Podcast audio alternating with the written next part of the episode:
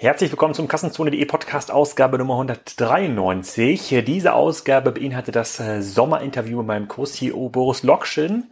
Das letzte Interview ist schon über ein Jahr her oder fast ein Jahr her und zwischendurch haben wir noch 22 Millionen US-Dollar Funding eingesammelt, haben viele neue Kunden, haben einiges im Bereich des äh, Spriker Produkts gemacht und da ist eine ganze Menge passiert und in den nächsten 20 Minuten äh, erklärt Boris mal, was da genau passiert ist und äh, worauf ihr euch in Zukunft noch freuen könnt von Spriker. Also alle Spriker-Fans und Hater natürlich auch werden hier ideal bedient. Ich freue mich aber auch anzukündigen, dass es hier einen neuen Podcast-Sponsor gibt, äh, und zwar einen, mit dem ich schon mal zusammengearbeitet habe, mit ähm, einem meiner früheren Unternehmen. Und zwar ist das äh, Internet X aus Regensburg, ein Hosting-Anbieter. Äh, da habe ich ein Unternehmen äh, drauf laufen lassen, dass ich vor, ich weiß gar nicht genau, schon ein paar Jahre her ähm, gegründet habe. Das war die Moin Moin GmbH. Und das ist auch gar kein Wunder, dass es damals Internet X geworden ist und vielleicht auch heute wieder werden würde. Das ist, äh, die betreuen seit 20 Jahren ähm, Kunden im Bereich Domain Server, SSL, von kleinem Startup zu großen Konzernen. Da ist auch Flixbus dabei, da ist Delivery Hero, Hero dabei und da sind auch andere Podcast-Herausgeber dabei, wie zum Beispiel André Alpa. Ähm, die machen genau das, worauf man als Business in der Regel nicht so äh, viel Bock hat. Äh, ob das jetzt der Schutz vor DDoS-Attacken ist ähm, oder ob das äh, die Verwaltung von einer großen Anzahl Domains ist, ähm, die ja viele Hörer hoffentlich noch haben in ihrem Portfolio. Da gehören sie sicherlich zu den Besten in Deutschland ähm, und da sind auch immer ein paar Techies dabei, die wirklich ähm, helfen können. Für Agenturen, Brands und Online-Shops ist das also ein sehr, sehr adäquater Partner und wenn ihr da ein bisschen mehr wissen wollt, geht einfach auf www.internetx.shop und da könnt ihr euch eine individuelle Beratung abholen. Ich freue mich auf jeden Fall, dass ihr dabei sein äh, sind und mit dem Aktionscode Kassenzone äh, bekommt ihr außerdem noch den DDoS-Schutz und den Managed Server Service für drei Monate gratis dazu. Ich habe das auch in den Show Notes verlinkt. Also herzlich willkommen Internet X und jetzt erstmal viel Spaß mit Boris Lochtin. Hallo Boris, willkommen zum Kassenzone.de Sommerinterview mit Sprycar. Heute zum Tag, in dem die erste Company weltweit über eine Billion Dollar wert, wert geworden ist. Herzlichen Glückwunsch an Apple an dieser Stelle und traurig natürlich für Amazon, dass die es nicht geschafft haben, aber ich bin mir noch, noch sicher, dass sie, sie überholen das. Für diejenigen, die die ersten beiden Ausgaben noch nicht gehört haben, die letzte ist fast ein Jahr her, ähm, musst du einmal kurz erzählen, ähm, wer du bist was du machst und dann erklären wir nochmal kurz Spryker und geben so ein kleines Update, was eigentlich in den letzten zwölf Monaten passiert ist. Genau, ja, ähm, hallo Alex, ähm, ich bin Boris, bin ähm, einer der Geschäftsführer bei äh, Spriker Systems. Wir sind ein äh, Commerce-Technologie-Unternehmen äh, mit Sitz in Berlin und Hamburg und äh, bauen das, was wir Spriker Commerce OS nennen, also ein Betriebssystem für Commerce. Ähm, am Ende des Tages ist es ein System, was unabhängig davon, wo der Kunde sich befindet, also was der eigentliche Touchpoint oder das Interface ist, ob das jetzt eine normale, ob das jetzt ein normaler Shop ist oder irgendwas embedded ist in eine äh, äh, Corporate Webseite oder vielleicht irgendwie neuere Touchpoints, Devices, ja, mobile Anwendungen, Voice, Bots oder auch ähm, so klassische Cases im Bereich Internet of Things, ja, bei denen Hardware smart gemacht wird. Das ist für uns komplett egal. Ja, dieses Spriker Commerce OS bietet mittlerweile knapp knapp 400 einzelne Bausteine. Wir nennen sie Capabilities mit klassischen Business-Funktionalitäten, sowas wie ein PIM, Order Management, Preislogiken, Discounts, CRM äh, und Co. Äh, und diese Capabilities stellen dann über APIs, ja, ohne eben äh, ähm, das Frontend äh, zu kennen, diese Funktionalität bereit ja, und können frei gemischt werden, frei gemixt werden. Das ist kein großes monolithisches System mehr. Ähm, und die Idee ist so ein bisschen auf äh, die, die digitalen Best Practices, die es gibt, nämlich ähm, kurze, äh, schlanke Projekte zu machen, ja, äh, viel zu vertesten, viel zu lernen, sehr viel Trial and Error zu haben, sehr datengetrieben zu sein, mit dem System einfach zu, zu befähigen ja, und einfach digitales Neugeschäft oder, oder Transformationsgeschäft ähm, aufzubauen.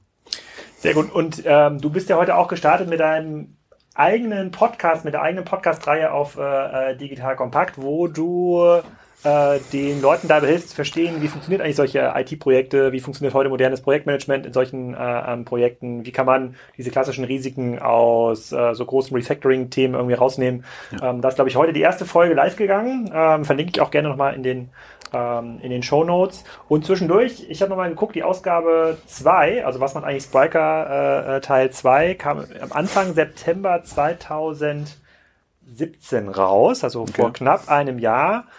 Damals hatten wir ja noch gar nicht über die Finanzierungsrunde sprechen können. Da war sie ja noch nicht mal angedacht, zu dem Zeitpunkt, als wir den Podcast aufgenommen haben. Zwischenzeitlich sind 22 Millionen Dollar in das Unternehmen ähm, geflossen. Und die Leute fragen sich natürlich, was machen wir damit? Kannst du ein kleines Update geben, was sich hier getan hat im Bereich Mitarbeiter und Märkte seitdem? Ja, sehr gern. Ähm, ja, wie du gesagt hast, wir haben Ende Januar eine Finanzierungsrunde abgeschlossen, haben zu dem Kreis der Investoren, die wir bis dahin schon gehabt haben, äh, nochmal einen äh, klassischen Wachstumsinvestor, einen Wachstumsfonds äh, aufgenommen mit äh, One Peak äh, Capital aus äh, London oder mit Sitz in London. Ähm, sehr, sehr gutes Team, äh, sind sehr, sehr happy, die an Bord zu haben, unterstützen uns, wo sie können im Recruiting, ja, in der Skalierung und Aufbau von Sales Marketing als Organisation. Also sind sehr happy, die an Bord zu haben. Und ähm, ähm die Idee hinter der Finanzierungsrunde war ein bisschen äh, zu sehen, dass wir eigentlich in drei ähm, Kernthemen investieren wollten. Ähm, das erste Thema hast du gerade kurz angeschnitten, das ist Internationalisierung. Wir konnten jetzt in den letzten, glaube ich, zweieinhalb, drei Jahren sehr, sehr gut ähm, nachweisen und beweisen, dass wir in unserem Kernmarkt, Kernmärkten, so in dieser Dach Region sehr erfolgreich sein können. Ja, ähm, sehr viele namhafte Kunden, die meisten von denen äh, mit, mit acht- oder neunstelligen Umsätzen äh, haben auf Spriker gesetzt, uns da sozusagen ihr Vertrauen geschenkt. Ähm, ähm, die äh, relevante Agenturszene in Deutschland und Systemintegrator, Beraterszene ist an Bord. Ja, viele Technologiepartner, die, äh, die mit uns äh, gegangen sind, ja, haben, haben ähm, äh, uns da auch unterstützt. Ja, und jetzt sehen wir als nächsten sinnvollen Schritt eben ähm, äh, in ähm, zentraleuropäischen äh, Ausland äh, auch zu expandieren. Ja, das sind jetzt im ersten Schritt so Märkte wie äh, zum Beispiel UK, glaube ich, so als Kernmarkt für uns.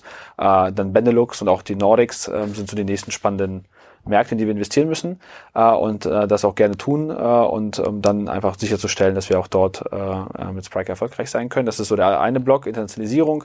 Der zweite we wesentliche Block ist das Thema äh, Product. Ähm, am Ende des Tages sind wir eine Produkt-Company, eine Technologie-Company. Das heißt, äh, wir haben, glaube ich, sehr viele spannende Ideen auf der Roadmap äh, für dieses Jahr. Da können wir gleich noch mal kurz drüber sprechen, was denn da so die Leute erwarten kann, äh, die einfach Investitionen brauchen, wo wir äh, sicherstellen wollen, dass wir schnell sind, dass wir auf die richtigen Trends reagieren, äh, dass wir auf Nachfrage reagieren reagieren, aber dass wir auch ähm, hier und da auch ein paar Wetten eingehen auf Themen, von denen wir glauben, dass sie zukunftsträchtig sind.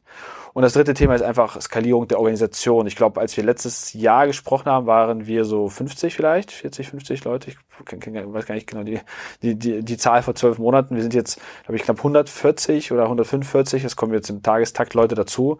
Äh, wir werden Ende des Jahres über 200 sein äh, und verstärken uns einfach in allen relevanten Bereichen, ja, von Engineering, äh, Product, ähm, Sales, Marketing äh, ähm, ähm, und, und natürlich auch Backoffice-Funktionen. Also jeder, der irgendwie Interesse hat oder das vielleicht als spannend erachtet oder einen Tipp hat, bitte bei äh, der Spriker Jobseite äh, sich eintragen oder sich angucken, wo wir noch äh, Unterstützung suchen. Gibt schon Cases außerhalb von, äh, von Dach? Ja, wir haben ja mit ähm, ähm, äh, unter anderem mit äh, Hilti, äh, bekannten B2B-Brand, haben wir ja im äh, arabischen und im afrikanischen äh, Raum oder Kontinent gelauncht. Ja, und die äh, rollen dort eben weitere Länder aus äh, und ähm, expandieren und nutzen die Plattform äh, genau wie sie gedacht war. Ja, in kurzen Iterationen, sehr, sehr schnelle Rollouts, sehr, sehr guter ROI, sehr gute äh, Time to Market und sehr geringe Total Cost of Ownership, so als Kernargumente für die. Ähm, mit ähm, es laufen einige Projekte in den USA. Äh, da sind wir sehr, sehr ähm, begeistert davon, dass ohne dass wir dort bisher sehr aktiv waren, dass ähm, sehr viel Nachfrage gibt. Ähm, ein Projekt ist jetzt live, das ist äh, Sourceability. Das ist der weltgrößte Marktplatz für Electronic äh, Access Components. Das sind dann so Elektrobauteile, die äh, wie zum Beispiel RAM oder andere Chips. Ähm, sehr spannender Case, weil es ein großer Marktplatz ist mit 600 Millionen SKUs, ähm, also Artikel, einzelnen Artikeln in der Datenbank. Ähm, ähm, auch eine häufig gestellte Frage, ob Spriker sozusagen mit so viel Artikel umgehen kann. Mit mehreren Milliarden Preiskombinationen und kundenindividuellen Preisen. Ähm, also super spannender Case für uns. Und es gibt auch Cases im asiatischen Raum und natürlich auch im europäischen Ausland.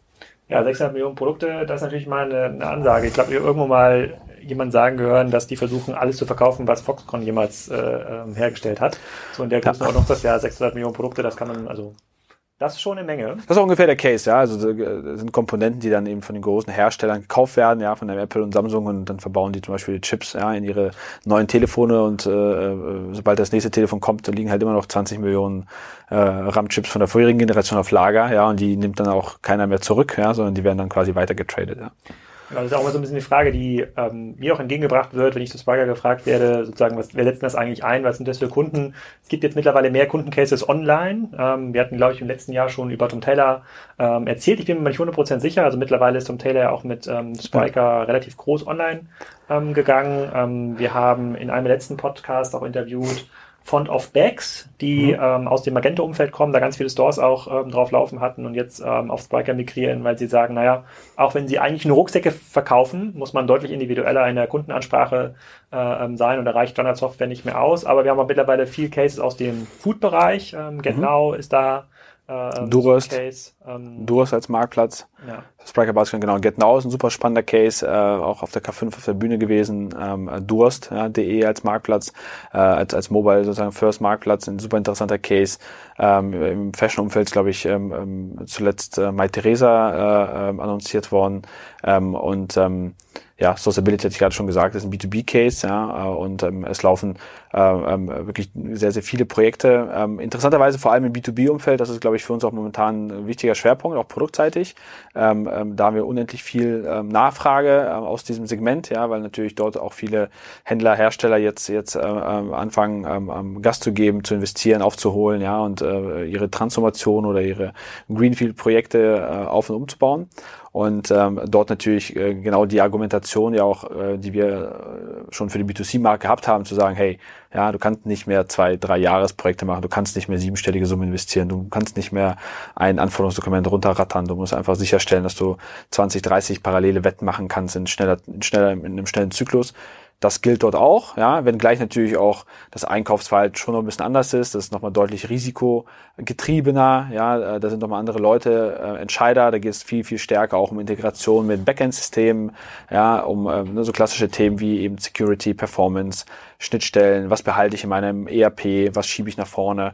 Also da gibt es nochmal deutlich mehr konzeptionelle Gespräche, äh, und dann natürlich auch im Frontend oder in dem ähm, Spriker Commerce OS auch viele funktionale Anforderungen, ähm, die, ähm, die wir bringen werden. Da wird es, glaube ich, in den nächsten zwei, drei Wochen vor der Demexco noch einige Announcements geben und ähm, ich kann alle aufrufen, auf der Demexco auch bei uns vorbeizugucken. Da wird es, glaube ich, ein paar sehr spannende B2B äh, äh, bezogene ähm, Überraschungen und auch Präsentationen geben von dem, was wir sozusagen uns äh, vorstellen im Produkt, ja, und woran wir die letzten Monate auch gearbeitet haben mit Kunden und ähm, ähm, mit unserem Team. Das führt ja genau zu noch einem weiteren Thema, was auch mal wieder angesprochen wird, ist der Preis. Ähm, viele Leute können sich das immer schwer vorstellen. Jetzt sagen wir auf der einen Seite Unternehmen wie Leckerland, Hilti, Tom Taylor, irgendwie Milliarden äh, ähm, Konzerne, auf der anderen Seite so ein Font-Off, was sicherlich auch schon ein signifikantes Unternehmen ist, eines der coolsten Unternehmen im E-Commerce-Bereich aus, aus Köln und Produktbereich. Ähm, was hat sich da so gezeigt? Wann fangen sinnvolle Projek Projekte an im Spriker-Kontext? Also ab wann kann man sich es eigentlich leisten, mit so einer Software an den Markt zu gehen?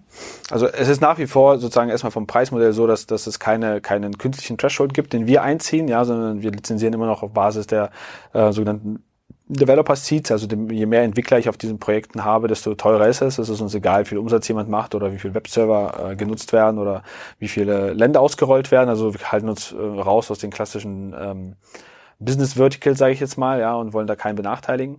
Ähm, und äh, da sehen wir alles ja von bis. Ja, es gibt Leute, die sozusagen mit dem POC MVP starten, ja, und sehr sehr schlank mit zwei drei Lizenzen, das sind dann vielleicht äh, 30 bis 40.000 Euro pro Jahr ähm, ähm, loslegen und dann versuchen ihren Case zu vertesten. Ja, wir bieten monatliche quartalsweise Zahlungen, also das sozusagen null Risiko. Ja, äh, man kann auch einfach zwei drei Monate Dinge bauen, sich das anschauen.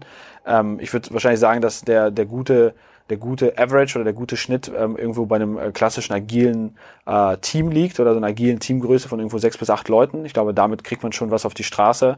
Ja, und das ähm, ähm würde dann auch irgendwie ähm, ähm plus minus 100k pro Jahr ähm, ähm, lizenzseitig ergeben. Ja, und dann gibt es natürlich Cases, äh, die wir auch super spannend finden, ja, die sozusagen ähm, ihre Due Diligence vorab machen, das Produkt verstehen, daran glauben und einfach auch äh, ihre gesamte IT, ja, äh, 20, 30, manchmal 50 Leute dann darauf ausrichten und dann auch investieren und ähm, das Produkt auch genauso nutzen in vollem Umfang und in voller Breite und Tiefe, wie wir das äh, ursprünglich auch gedacht haben. Aber zusammengefasst nochmal sozusagen guter Durchschnitt ist, glaube ich, agile Teamgröße sechs bis acht Personen, äh, 100k und ähm, ähm, äh, auf der POC-Seite kann ich mit äh, mittlerweile 1900 Euro pro Monat, also das wäre eine Lizenz auf Monatsbasis, kann ich starten, risikolos und kann auf Monatsbasis kündigen.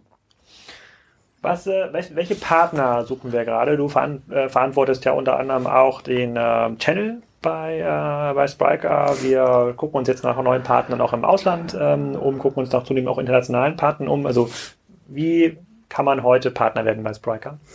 Also Partner werden kann man erstmal oder sich dann bewerben für, für eine Partner kann man sich relativ leicht. Wir haben eine Partnerseite, ja, wir nennen die die äh, Partner, die so sich um, um, in, in dem Bereich ähm, Agenturen, Systemintegratoren und Beratungspartner nennen Solution Partner. Da gibt es in, äh, eine Form, da wird, wird unser Channel Team oder Partnermanagement Team dann in Kontakt treten und versuchen gemeinsam äh, zu evaluieren, ob das sinnvoll ist, was der Ansatz ist, wie man gemeinsam irgendwie erfolgreich sein kann, Geschäft machen kann, ja, was es an Unterstützung unsererseits und an Investitionen braucht. Ja, und da wird man dann ähm, in diesem Dialog dann dann zu einer Einschätzung kommen, ja, ob eine Partnerschaft sinnvoll ist und wenn ja, wie die dann zu strukturieren ist.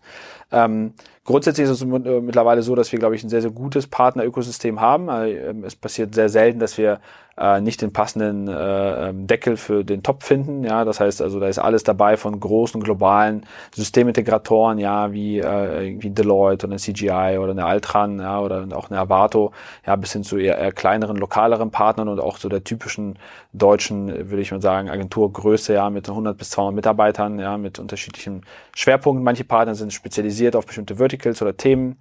Andere Partner haben ein, ein äh, spezialisiertes Portfolio, ja, Tech oder Design oder äh, Betrieb oder Strategie. Ähm, wir können das relativ gut mixen, ausgehend von den äh, Anforderungen der Kunden. Ähm, ich glaube, was äh, momentan für uns spannend ist in dem Bereich ist Punkt eins natürlich internationale Partner in den besagten Märkten, UK, Nordics, Benelux ähm, oder Partner, die dort auch Dependancen, Standorte haben. Äh, und was natürlich spannend ist, sind immer äh, spezialisierte Partner, weil wir jetzt schon zunehmend merken, dass ähm, äh, die, die Cases ja auch komplex werden. Ja, es baut jetzt keiner mehr einfach so den Ersatzteil-Shop oder den, den, den 0815 Fashion-Shop mehr, ja, sondern die Use Cases werden relativ speziell. Das heißt, spezielles Branchen-Know-how, Verständnis der, von der Materie, des Produkts, des Services super, super relevant. Also wenn da Partner sind, die sagen, ich bin spezialisiert auf, weiß ich nicht, Automotive oder auf Banking oder Insurances oder Retail oder Wholesale, ähm, super, super gerne äh, mit uns in Kontakt treten. Ähm, genauso wie Partner, die ähm, viel methodische Kompetenz haben. Wir merken schon mittlerweile, dass natürlich auch die Kunden digital affiner werden und auch ähm, hier und da versuchen, so ein bisschen Kompetenz aufzubauen, ja, ähm, um, um, um irgendwie ein, ein äh, kollaboratives Modell dann mit der Agentur zu fahren, ja, und äh, selbst auch ein bisschen Ownership oder viel Ownership in manchen Fällen über das digitale Produkt zu bekommen. Und ähm, merken aber gleichzeitig, dass äh, das wiederum ein Vakuum erzeugt auf der auf der methodischen Ebene. Ja, das heißt, diese Kunden, die dann diese Leute heiern, mal ganz einfach gesagt, mal sich drei Developer einstellen, äh, müssen trotzdem äh, lernen, wie man methodisch diese Leute richtig einsetzt, was ist heute agile Vorgehensweise, äh, wie manage ich Scope, wie manage ich eine Timeline, welche Business-Metriken, KPI habe ich eigentlich zu steuern, wonach richte ich das aus, wie bewerte ich die Effektivität oder von, von, von Use Cases, was ist ein guter ROI äh, und Partner, die dort Expertise haben, die dort äh, Kunden an die Hand nehmen können, ja, diese methodische, strategische Kompetenz haben, Tool-Kompetenz, äh, glaube ich, sind sehr gefragt momentan. Da sehen wir viel Nachfrage äh, und ähm, fairerweise da, dadurch natürlich ein bisschen weniger auf der reinen Vermietungsseite von äh, Entwicklungsressourcen. Ja, ich glaube, das wird zunehmende Commodity. Sehr cool. Vielleicht letzte Frage, bevor wir die Leute jetzt nochmal zur Demexco einladen oder hinschicken, wo ja fast jeder aus der Branche sich äh, auf jeden Fall rumtreiben ähm, wird. Ja, Im letzten Podcast vor dann knapp einem Jahr haben wir erzählt, ähm, dass wir sehr stark an die neue Interface-Welt glauben. Das ist gerade hier schon mal ganz angerissen. Es wird jetzt kaum noch der nächste einfache Werkzeugshop gebaut. Das war ein guter Case 2013, 2014, dann hat Contorian den Markt aufgeräumt und ähm, damit auch relativ viel Potenzial für sich erstmal mitgenommen, ähm, auch auf sozusagen ähm, der Spriker-Basis. Und jetzt stellt sich so ein bisschen die Frage, ähm, tritt das ein in den Cases, die uns begegnen? Neue Interfaces, Voice, Apps, Bots, IoT-Cases. Ähm, du bist ja noch ein bisschen näher an den ganzen Kundencases dran. Du siehst ja mehr von den RFPs, von den Ausschreibungen. Also ist es wirklich so, dass weniger Shops gefragt werden, dafür mehr neue Interfaces? Ja, grundsätzlich ist das, ist das so. Ähm, ähm, es kommt so ein bisschen auf das Geschäftsmodell an und auch auf den ähm, digitalen Reifegrad, sage ich mal. Ja, ähm, ich glaube, für ganz viele, also es gibt so, so zwei große Blöcke, glaube ich. Der eine Block ist, dass viele verstehen, dass das nach vorne, äh, nach vorne raus zunehmend sinnvoll ist. Entweder weil der Kunde sich eben dort aufhalten wird an diesen Touchpoints oder es schon tut, ähm, oder weil das einfach Kanäle sind, die heute ähm, noch unterdurchschnittlich günstig äh, beworben und eingekauft werden können. Ja? Das heißt, ich kann dort, äh, wenn ich sozusagen an Customer Acquisition Retention äh, denke, ja, da ist die Kundenerwartung gering, der Wettbewerb macht dort noch nicht viel, äh, Advertising Dollars fließen noch nicht äh, so stark in diese Kanäle rein wie vielleicht auf äh, mobile Kanäle mittlerweile. Ja? Das heißt, es ist eigentlich ein guter Customer Acquisition und Customer Retention Channel und das verstehen die Leute schon. Ähm, ob das jetzt für die Unternehmen heute schon ein signifikanter Anzahl äh, oder Prozentsatz ihres Traffics ist, das sicherlich noch nicht, ja, sondern ich glaube für die für die meisten ist es immer noch äh, äh nicht nicht noch, sondern ist es stand heute äh, mobile, ja, ich glaube da das bei den meisten hat das schon sozusagen die 50% Marke geknackt, ja, und und äh, verdrängt sozusagen Desktop zunehmend in den Edge Case Bereich. Es gibt aber auch Unternehmen, die eben sehr bewusst wie zum Beispiel Durst.de starten, sagen, hey, das ist ein Mobile Only Case, ja, und wir können uns nach vorne raus eben weitere Touchpoints äh, vorstellen und Interfaces, weil es sonst gar nicht geht, ja.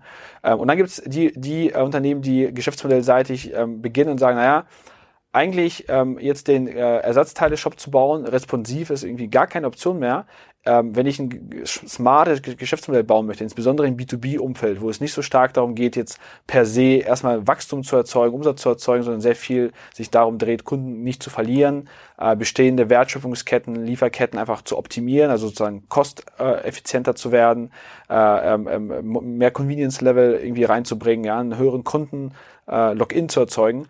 Da bieten sich natürlich Cases wie eben, äh, IoT, smarte Devices, ja, äh, super, super stark an, ja, weil dort, dort gibt es teilweise diesen Shopping-Case gar nicht, dass irgendjemand irgendwas in den Warenkorb legt, sondern da willst du, dass der Handwerker selber irgendwas aus dem Regal nimmt und sich das Regal selber auffüllt oder du willst das nicht, dass der Kioskbesitzer irgendwie äh, Listen ausfüllt und bei dir Getränke nachbestellt, sondern dass das eben auch auf Basis von bestimmten Mechanismen passiert oder du willst per Drohne ausliefern oder du hast einen informativen Use Case für, der gar nicht transaktional sein muss, für wie nutze ich den Bohrer, den ich jetzt in der Hand habe, ja, und, und äh, Dinge, die du vorher vielleicht eher als YouTube-Video dir angeguckt hast, ja, so How-Tos, FAQs, ja, äh, äh, wandern dann eher in so einen, in so ein Sprachinterface rein, ja. Also so diese zwei Blöcke äh, sehen wir ganz, ganz stark, ja, und ich glaube, es gibt momentan keine Ausschreibung, die wir auf den Tisch bekommen, in der diese Themen nicht mindestens drin sind, ja, oder gefleckt werden als relevant. Ähm, sozusagen die Signifikanz ist dann unterschiedlich je Case. Äh, aber ich glaube, allen ist klar, äh, und wir nutzen das ja auch so ein bisschen für uns auch als Claim oder als Slogan Beyond Desktop, Beyond Shop, also jenseits des Desktops, jenseits des Shops. Das ist schon allen klar, dass sozusagen transaktionales Geschäft nicht zwangsläufig in einem Online-Shop mehr eingebettet sein muss. Und ich glaube, der große Vorteil und das, was Leute sehr, sehr schätzen, und zumindest das, das Feedback, ist, dass es auch, wenn man sozusagen auf das Spriker Commerce OS setzt, auch keine Entweder-Oder-Entscheidung ist, sondern De facto ist die Architektur ja so gebaut, dass ich, wenn ich das Priker Commerce OS habe, dieses Betriebssystem, ja, auf dem meine Frontends laufen, kann ich ja sehr, sehr schnell und sehr, sehr günstig und sehr, sehr lean weitere neue Touchpoints adden und ausprobieren. Ja, das heißt, es ist gar nicht ein komplett neues Projekt mit nochmal 300.000 Euro, nochmal sechs Monaten, sondern es sind einfach wenige Tage oder wenige Wochen. Wir haben zum Beispiel auf der Talks dieses Jahr in Berlin haben wir den Case demonstriert, ja, bei dem es einen B2C Food Shop gibt und dann kommt der E-Commerce Leiter und sagt, hey, ich möchte jetzt äh, auch äh, Sprach, Sprache als Steuerung haben und kompletten Sales Cycle, Popcorn, Nachos bestellen, ja, äh, bezahlen, liefern. Äh, und wir haben dafür eine Stunde angesetzt oder 90 Minuten angesetzt, glaube ich, und der erste Developer war nach 24 Minuten fertig damit, ja, mit dem Case. Und sozusagen wirklich End-to-End -End mit Popcorn live im Kinosaal bringen. Ähm, das ist ja das, was wir sozusagen forcieren und enablen wollen und von daher sehen wir das schon und freuen uns auch, dass das jetzt zunehmend in die Ausschreibung kommt und erwarten da auch zunehmend mehr Shift und mehr Fokus von den Firmen drauf. Genau, und angucken kann man sich das auf der dem Mexiko am 12. 13. Äh, September in Köln. Da haben wir auch so ein paar Demos mitgebracht. Halle mit 7, glaube ich. Halle 7 sind wir. Ja, ich glaube, man kann das nicht übersehen.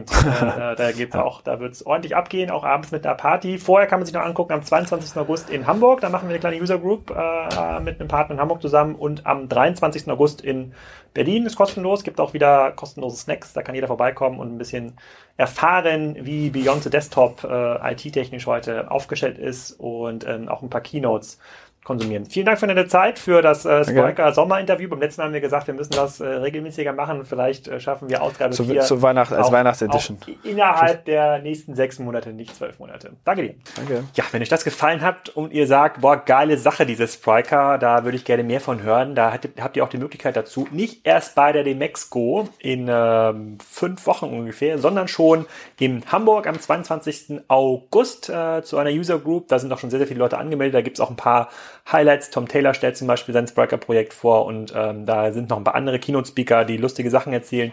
Und am 23. August in Berlin, da gibt's auch den Live-Podcast mit Florian Heinemann bei der User Group. Ihr könnt euch kostenlos anmelden. Die äh, User Group sind verlinkt in den Show Notes und ich freue mich, wenn ihr dabei seid.